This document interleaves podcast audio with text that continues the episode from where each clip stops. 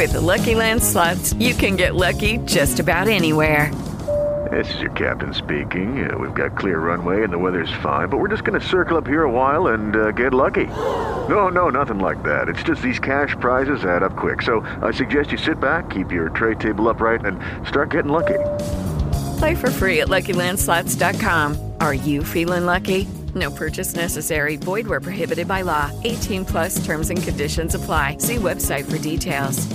Judy was boring. Hello. Then Judy discovered ChumbaCasino.com. It's my little escape. Now Judy's the life of the party. Oh, baby, Mama's bringing home the bacon. Whoa, take it easy, Judy. The Chumba life is for everybody. So go to ChumbaCasino.com and play over 100 casino style games. Join today and play for free for your chance to redeem some serious prizes. ChumbaCasino.com. No purchase necessary. Void where prohibited by law. 18 plus terms and conditions apply. See website for details.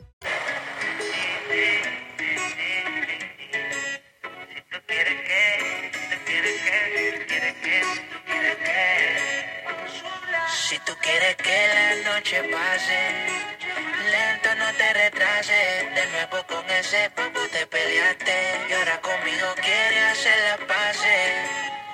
Yo sé que vas a volver, sé que vas a volver. Esas cosas que él no conoce de ti, yo las conozco bien. Él te hace deprimida, piensa que estás dolida. Hola amigos, es para mí un honor, mejor dicho, tener aquí en nuestro podcast a nuestro amigo Mike, experto en temas de ciberseguridad, una persona con todas las competencias en el conocimiento en el campo y para nosotros y para todos ustedes, nuestros oyentes, es sumamente importante y para mí y para todos los que estamos escuchando nuestro podcast, tener una persona de tan excelsas cualidades. Eh, Mike, buena tarde. Hola Juan Carlos, muy buena tarde. Mil gracias por la invitación. Cordial saludo. Gracias, gracias por acompañarnos aquí a todos nuestros oyentes. Háblanos un poco de ti, cuéntanos tu historia. Las historias de vida son conocimiento que camina. Este caminante es especialista en seguridad, en pedagogía, con formación en administración policial y también en, informática, con un máster en ciberseguridad e investigación del cibercrimen y cursando mi doctorado en cibercriminología. Este caminante ha desarrollado unos planteamientos que nos invitan a todos a pensar en los perfiles cibercriminales más allá de lo que Hollywood nos han vendido. Y está convencido que esta clase de programas, este podcast, como el proyecto Aula 101, trae consigo ese conocimiento aterrizado a- y, y verdaderamente enfocado en la prevención. Qué apertura. La verdad nos, nos llena de mucho orgullo tenerte ahorita en estos momentos acompañando nuestro podcast. Queríamos ahorita contigo entrar en un tema supremamente sensible que ha sido muy recurrente por parte de nuestros oyentes del podcast a nivel internacional y es el tema del phishing. El phishing como una modalidad delictiva eh, moderna, digamos en el tema, en el desarrollo de todo el tema de ciberseguridad, una de las modalidades que ha sido integrada a otro tipo de delitos y pues efectivamente tenerte aquí, que de pronto nos puedas orientar, dar tu concepto frente a esta nueva modalidad delictiva es importante para todos nosotros. Muchas gracias. Hay mucho por aprender. Haré el mejor esfuerzo. Gracias. Danos un significado de lo que es el phishing. Trátanos de, de dar eh, la definición exacta, porque dentro de nuestros oyentes hay mucha gente que relaciona el phishing solamente con el hurto de la identidad, pero vemos que de todas maneras dentro del contexto de los libros en lo que nos movemos con el tema de cri- cibercriminología, pues no es así. Coméntanos eh, cuál sería el verdadero significado de este tipo de modalidad delictiva. Bueno, el phishing lo podemos considerar como un arma, como una ciberarma o como una ciberherramienta desafortunadamente utilizada para victimizar a los usuarios en Internet y en las diferentes redes, ya sea en superficie como, o en la red profunda. El phishing como técnica permite eh, el hurto, permite la adquisición de datos personales, datos corporativos, datos sensibles de una persona o una organización. Y el phishing también como ciberarma permite abrir brechas de seguridad al poder tener acceso a esa misma información, a esos datos valiosos. Importantísimo. Estamos hablando de que definitivamente es una herramienta para el delincuente para poder robar no solamente temas de datos de, de la persona, sino también temas de tipo datos de tipo financiero y otros dentro de ese mismo contexto de lo que nos atañe. Importante, eh, de pronto tienes algún caso que nos puedas recordar, que nos puedas contextualizar así rápidamente frente a una modalidad tan complicada como esta? Claro que sí, me gustaría hablar de dos ejemplos, en concreto uno es del ámbito personal y otro es del ámbito corporativo. El primero nos lleva a viajar en el tiempo hace no más de cuatro años en el anterior Mundial de Fútbol, en el cual la selección colombiana de fútbol pues iba a estar allí como tal. Había clasificado, entonces todos sus seguidores eh, estaban listos y harían todo lo posible para poder unirse a la fiesta, a la fiesta de ese gran deporte. Entonces, unos cibercriminales tomaron el nombre de un banco, de una corporación financiera, y llamaron a ciertos clientes, a ciertas personas que obviamente por sus redes sociales ya habían publicado o, sabían que tenían una conexión con, que tenían una vida financiera, no necesariamente un banco.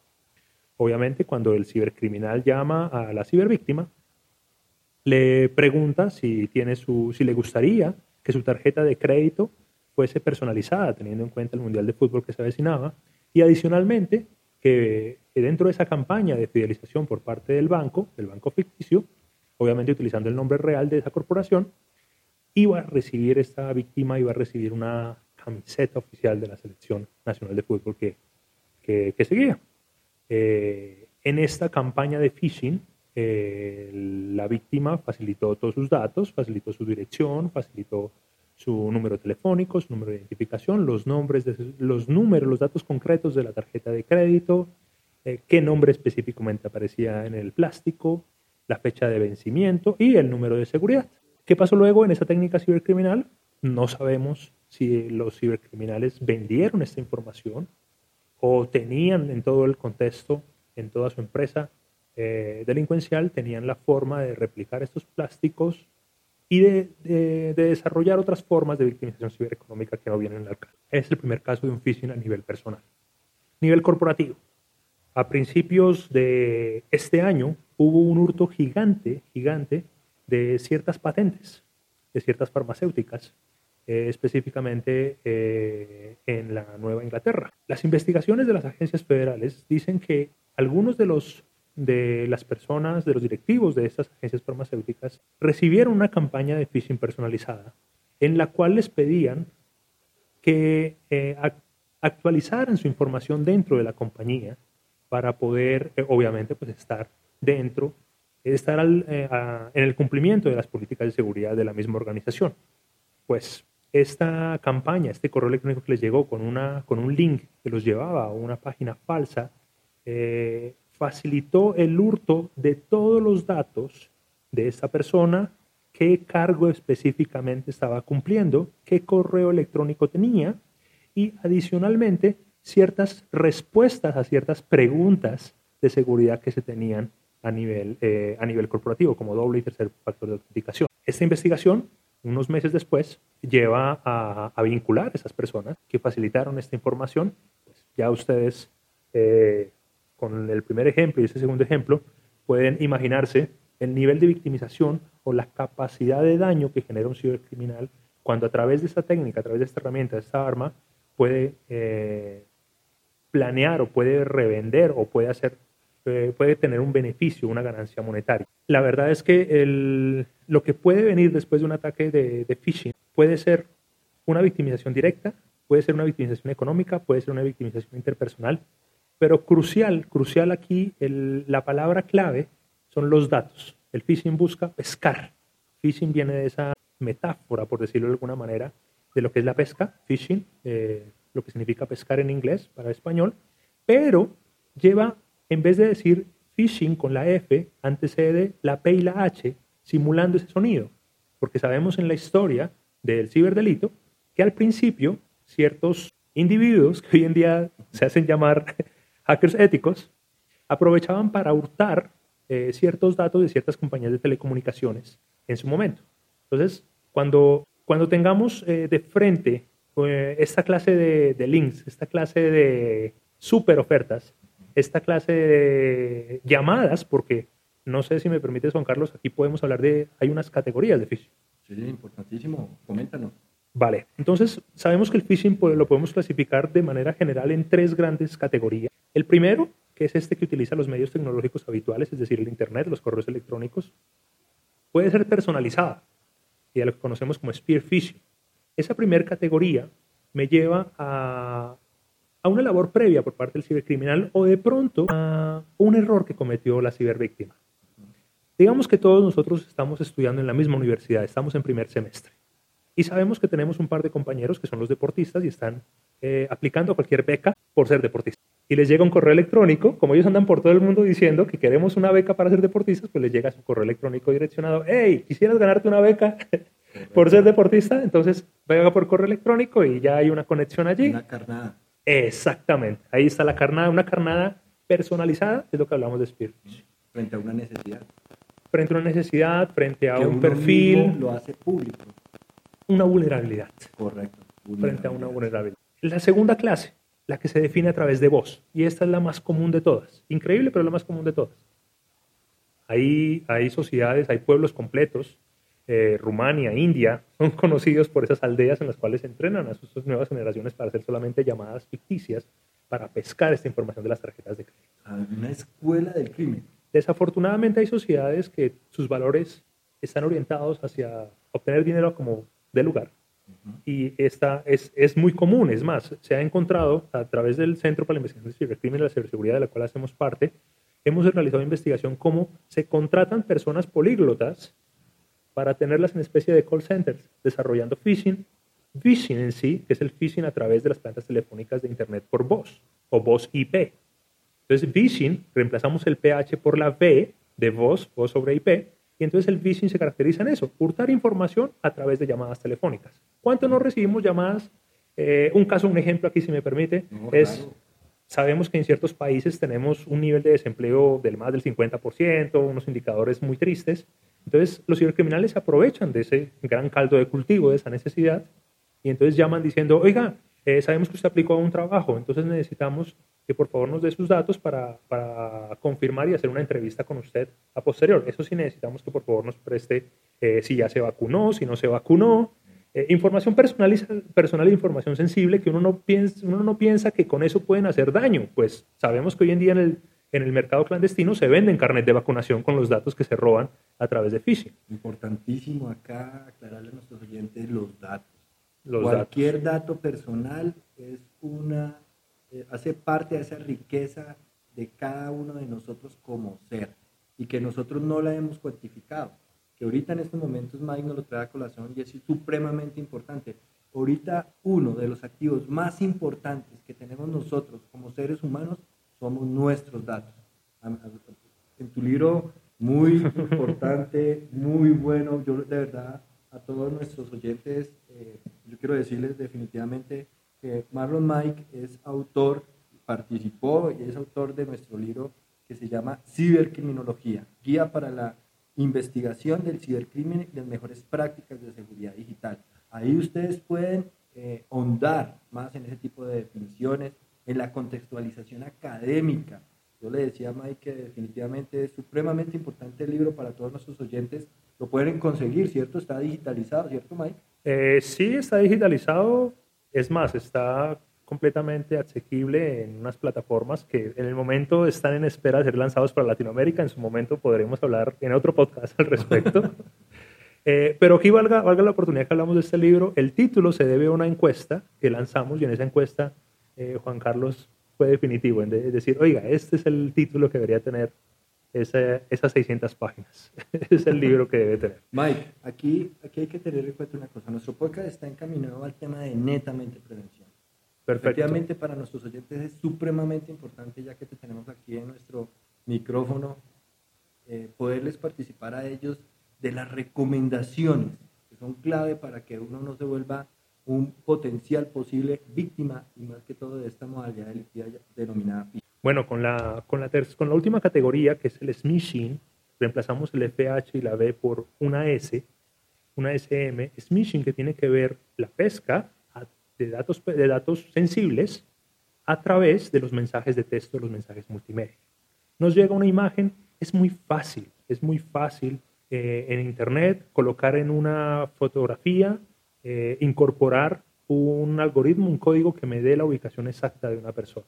Ubicación. Ubicación exacta. Es gratuito, descargo esa imagen y la envío por un mensaje de texto. Así como envío ese mensaje de texto y la persona da clic de una vez en esa imagen y le da toda la información sensible, sin necesidad de haber interactuado, ya le dijo dónde estaba ubicado exactamente. Entonces, eso puede, eso puede utilizarse para otras formas. Como les digo, el phishing se puede categorizar como una herramienta, como un arma cibercriminal. Con una pistola, con un arma de fuego, un ladrón puede eh, quitarle los elementos a una persona, quitarle la vida, puede abusar de ella. Eh, Es un arma, el phishing es un arma o es una herramienta que puede utilizar el cibercriminal para, para desafortunadamente lastimar, eh, ya sea económicamente, físicamente o psicológicamente, porque, bueno, aquí hay otros, otros, otros temas que, que no me Los gustaría. factores. Exacto. Que toca profundizar en tu libro. Vital, vital, por favor. Tengamos presente que de eso tan bueno no dan y no lo dan gratis. Cuando usted recibe que la compañía tal está cumpliendo tantos años y de clic aquí, Es una información errada, falsa, que tiene que ser verificada por nuestros oyentes, que tiene que ser eh, de pronto supervisada, que se sepa de dónde está llegando, ¿verdad? totalmente cierto. El primero hay que, hay que desconfiar. Eh, la confianza digital es una habilidad que debe tener el ciudadano de esta cuarta revolución industrial. Eh, tenemos que desconfiar de aquello que no estamos seguros. Es más, cuando una persona le escribe a uno después de dos años, tres años, y es- hay algo sospechoso ahí, hay que escribir, hay que llamar, volvamos por favor a ese, evitemos las fobias que existen hoy en día de no llamar. Es bueno cuando ustedes reciban de, de su banco, hey, una llamadita, venga, ustedes están haciendo esta campaña, o si una persona les está enviando un link, hey, por favor ayúdame, que mi hijo se está presentando a este concurso, y simplemente das tus datos y ya. Entonces, llamemos, oye, gracias por tu saludo, ¿cómo has estado? ¿Cómo va, la, ¿Cómo va la competencia en la que participa tu hijo? Hay que validar, por favor, hay que validar. Aparte de eso, volvemos a esa humanidad que a veces la tecnología nos ha quitado, nos ha desconectado. Pero principalmente, por favor, eh, no den clic directamente en un link, por lo que sea. No den clic directamente en un link, a menos que ustedes estén 100% seguros. Hay una palabrita que le aparece a uno cada vez que entra a una página web y que le dice cookies. cookies. Sí, cookies, exacto. Ese tema de cookies, ¿qué es para nuestros lectores? ¿Por qué, por qué ese tema se ha vuelto tan conflictivo para nosotros los que somos, eh, que estamos hiperconectados? eh? Juan Carlos, la verdad es que ese es motivo de otro podcast, porque hay un reporte que se llama En el Mundo Bueno. Todos nuestros, nuestros oyentes de seguro tienen esa curiosidad académica y podemos hablar de los robots malos o de bad bots. Bad. Las cookies son un pedazo de código que uno programa cuando está desarrollando una página web que lo que permite es, es grabar esa banderita detrás de una autenticación de un usuario. Es decir, cuando yo digito mi nombre de usuario y contraseña, se activa una cookie, es decir, banderita OK, y puedo mantenerme allí en ese sitio, Conectado. conectado. O conectados con nosotros. Exactamente, la cookie también permite saber qué color de pantalla le gusta al, al usuario, qué clase de, de- qué marca de, de sea, leche con... Nos sacan toda la data posible. Claro, y las cookies La lo personalizan ellos. buscan, digamos que por eso hablamos de, de tres formas de tráfico, y aquí nos extenderíamos. Uno es el tráfico humano en Internet, otro es los robots malos, los bad bots, y el otro es los, los good bots o los buenos robots. Los bad y los good, ambos son cookies, son desarrollados a través de cookies. En este momento estamos siendo reemplazados por el tráfico de los robots, de los bots. El tráfico humano está desde el 2000, curiosamente, desde el anterior mundial en Rusia, se empezó a ver esa tendencia. Las cookies pueden permitir grabar nuestras credenciales, las cookies pueden eh, temporizar cada vez nosotros, cada vez cuánto nosotros nos, nos autenticamos nuevamente. Por eso cuando ustedes le dicen a Google o a cualquier explorador, memorice mi contraseña, se está siendo grabada por detrás en una cookie.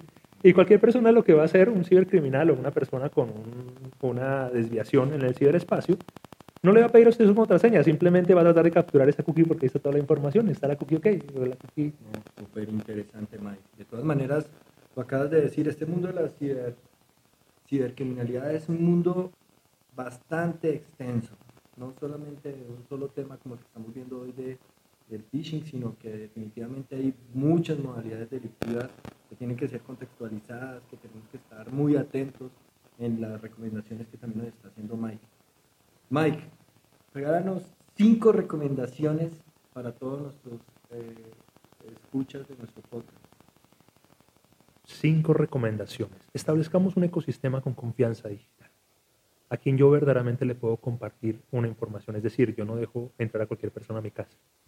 Con cualquier persona yo no comparto algo. Y si yo lo estoy compartiendo o si yo le estoy dando clic a, algún link es porque yo confío plenamente en que no hay nada malo detrás. Segundo, seamos muy cuidadosos, seamos muy cuidadosos de la información que publicamos en nuestros estados, en nuestras redes sociales, de la información que dejamos en formularios. Hay formularios, hay empresas que no tienen toda la, seguridad y que me pasó algo curiosamente para comprar un, maletín, había un descuento, pero para el, para el, descuento tenía que suscribir un formulario. Eh, después hubo una brecha de seguridad en esa empresa y pues todos los datos que uno registró allí se vulneraron. Entonces, este, cuidado exacto. Esto va con la tercera recomendación. Tengamos un correo electrónico promiscuo. Excúsenme por esa información. Sí, un correo electrónico que, que me, me, pasó el caso de me van a dar un descuento. Ah, bueno, aquí está mi correo electrónico, msn.com. Lo doy así porque ya lo tienen cualquier cantidad de cibercriminales. y ahí me han llegado cualquier cantidad de, de, campañas de phishing para querer robar mi... Es más, lo utilizo para hacer investigación académica. No, excelente. Eh, una cuarta, contraseñas seguras.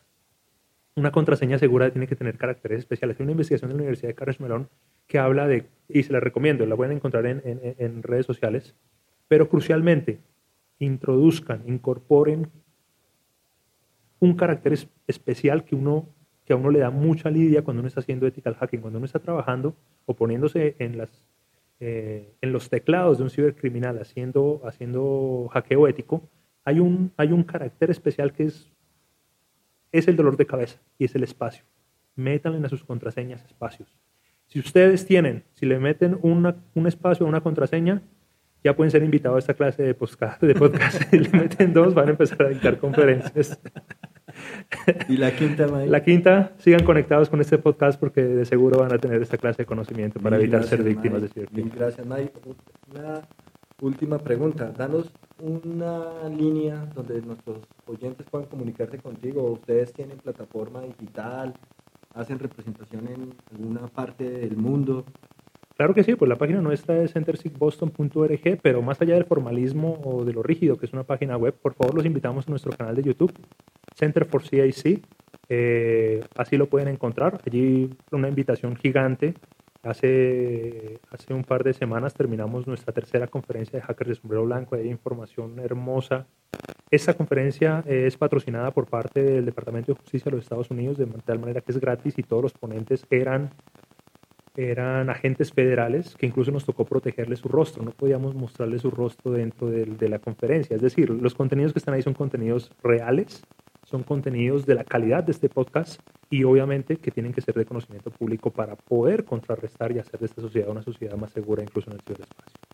Mike, de parte de todo nuestro equipo de trabajo investigativo, el tema ahorita en estos momentos de edición, queremos darte las gracias por acompañarnos, por este programa corto, sencillo, pero definitivamente nos abre un mundo, nos abre una conciencia que es el tema digital y el tema más que todo en estas nuevas modalidades del crimen, a todos nuestros oyentes en Europa, en Estados Unidos, en, Latinoamérica, un fuerte abrazo, gracias por escucharnos, estamos muy atentos a todas esas recomendaciones que nos puedan eh, o que nos están haciendo llegar a través de nuestras redes sociales.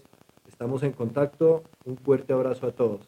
Como nuevo cliente de Western Union, puedes disfrutar de una tarifa de envío de 0 dólares en tu primera transferencia internacional de dinero en línea. Envía dinero a los tuyos en casa de manera rápida, fácil y conveniente. Visita westernunion.com o descarga nuestra app hoy mismo y tu primera tarifa de envío corre por nuestra cuenta. Aplican ganancias por cambio de moneda. No disponible para tarjetas de crédito y envíos a Cuba. Servicios proporcionados por Western Union Financial Services Inc. NMLS 906983 o Western Union International Services LLS NMLS 9069 85